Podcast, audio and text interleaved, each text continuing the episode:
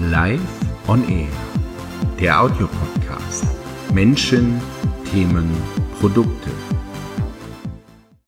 Hallo, schön, dass du wieder mit dabei bist bei Live on Air, unser erster Podcast im neuen Jahr 2020. Dir erst einmal ein frohes neues Jahr und weil es ein neues Jahr ist, haben wir auch heute dieses Thema. Sind zwölf Monatsplanungen im Vertrieb noch zeitgemäß? Was du auch immer in diesem Jahr vorhast, in den meisten Vertriebsabteilungen beginnt das Jahr mit Planung, Zielgesprächen und Vorbereitung. Viele dieser Rituale sind allerdings inzwischen überflüssig geworden. In diesem Podcast werfen wir einen Blick auf Sinn und Unsinn der 12-Monats-Jahresplanung. Wie immer mit konkreten Beispielen, die meine Thesen auch ein wenig untermauern sollen. Und es wird agil werden, denn der Einsatz von agilen Frameworks kann auch im Vertrieb sinnvoll sein, um zu mehr Planungssicherheit und realistischeren Ergebnissen zu führen.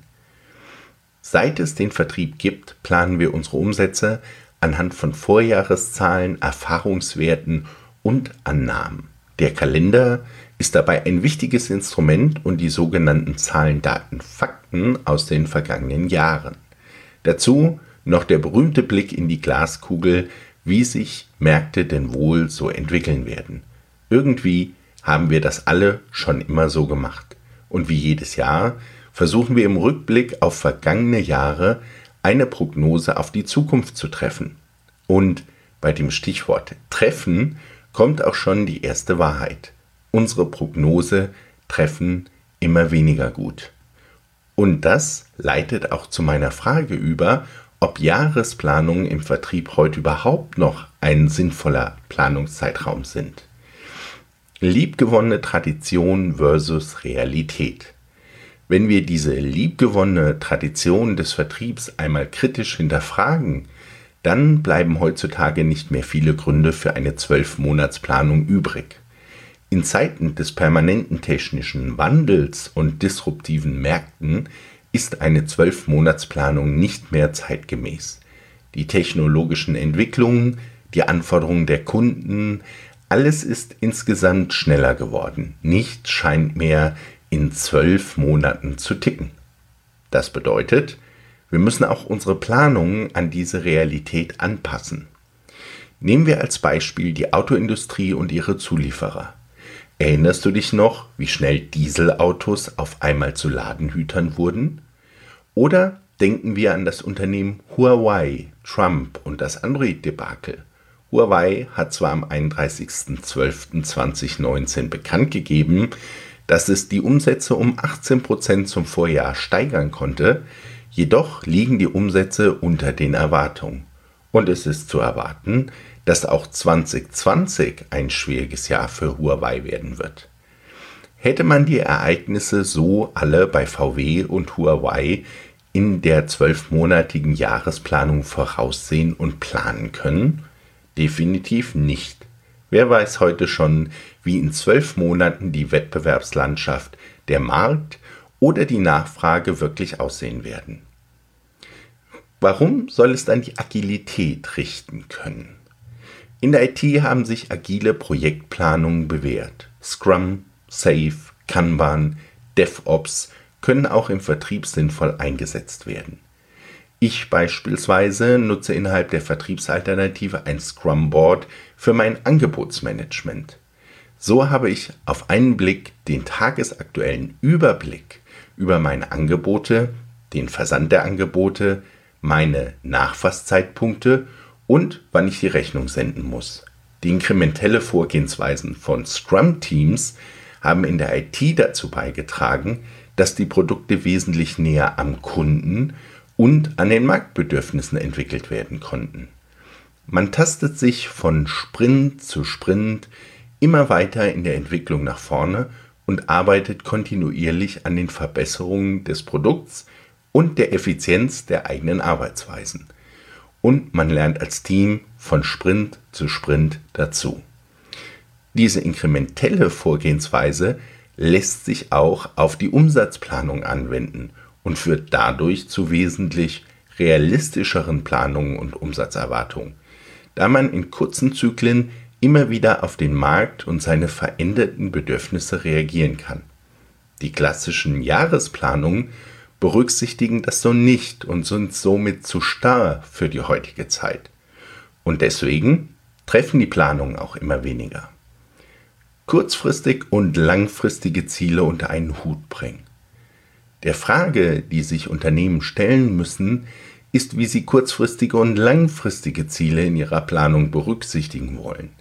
Expansion, Produktlaunchplanung, Wachstumsziele bedürfen in der Realität einer längeren Planungsphase.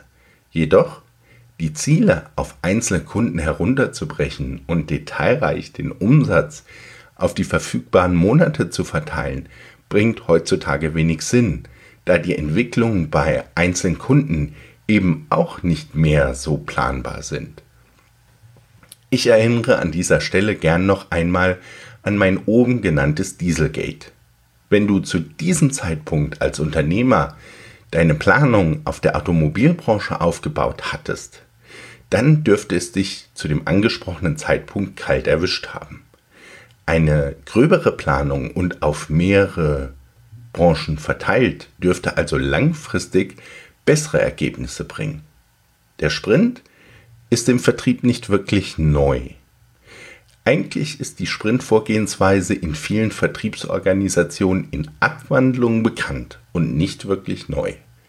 Wie immer ist die Gesamtheit der Sprintkomponenten entscheidend für das Ergebnis.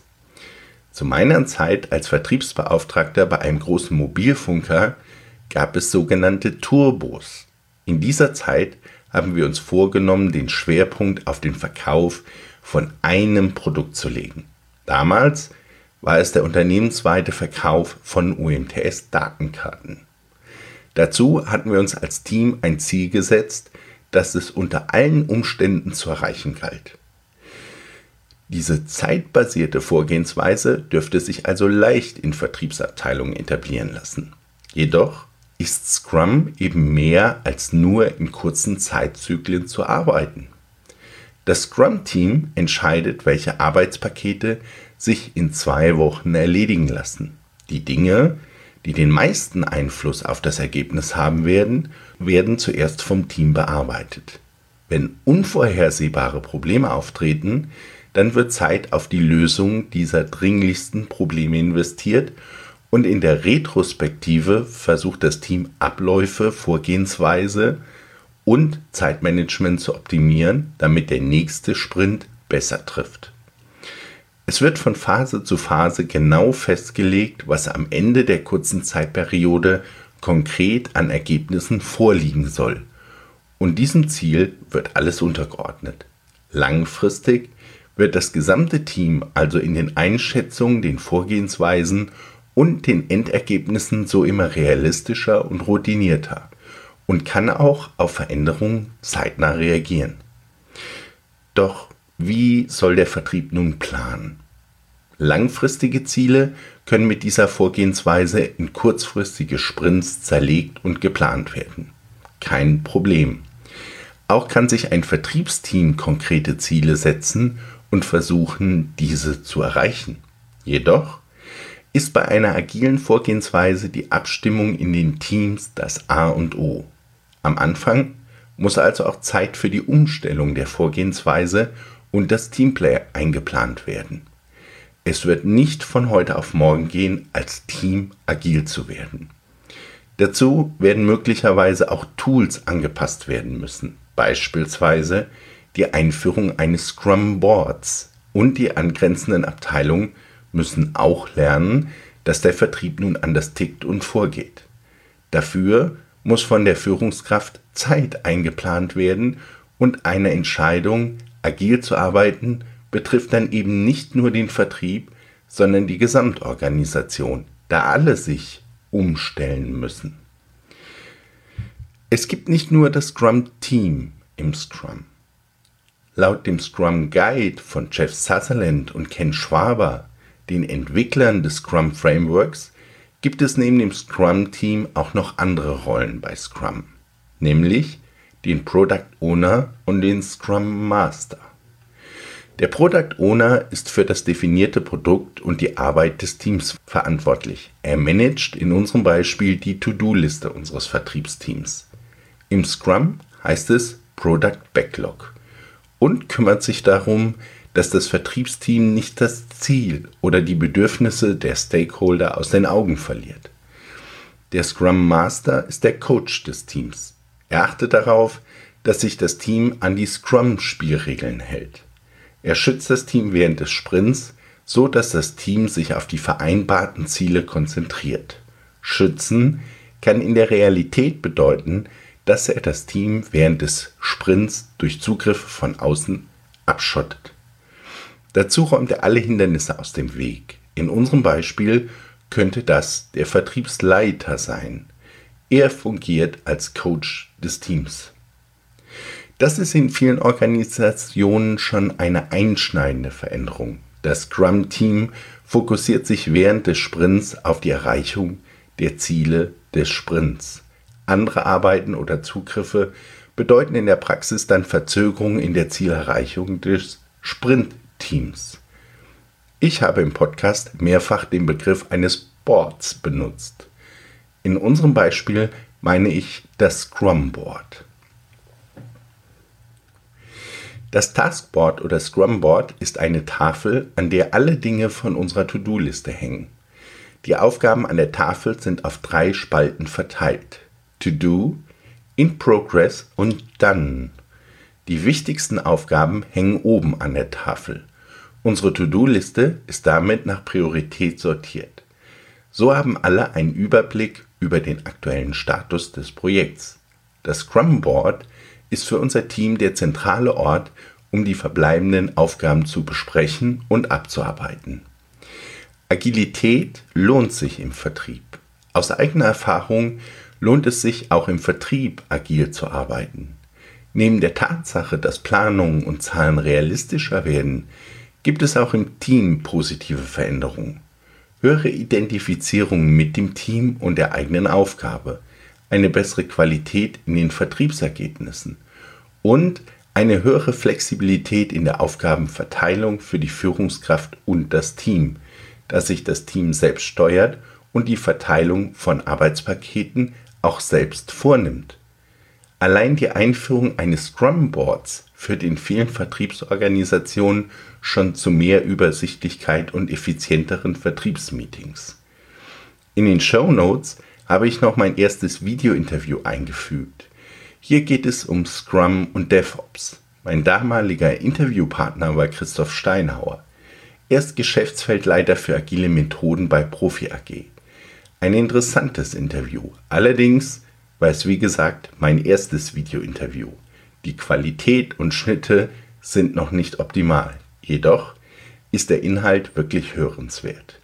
Hier endet mein heutiger Podcast. Ich wünsche euch einen guten Start in das neue Jahr 2020 und natürlich viel Erfolg. Bis bald, euer Live.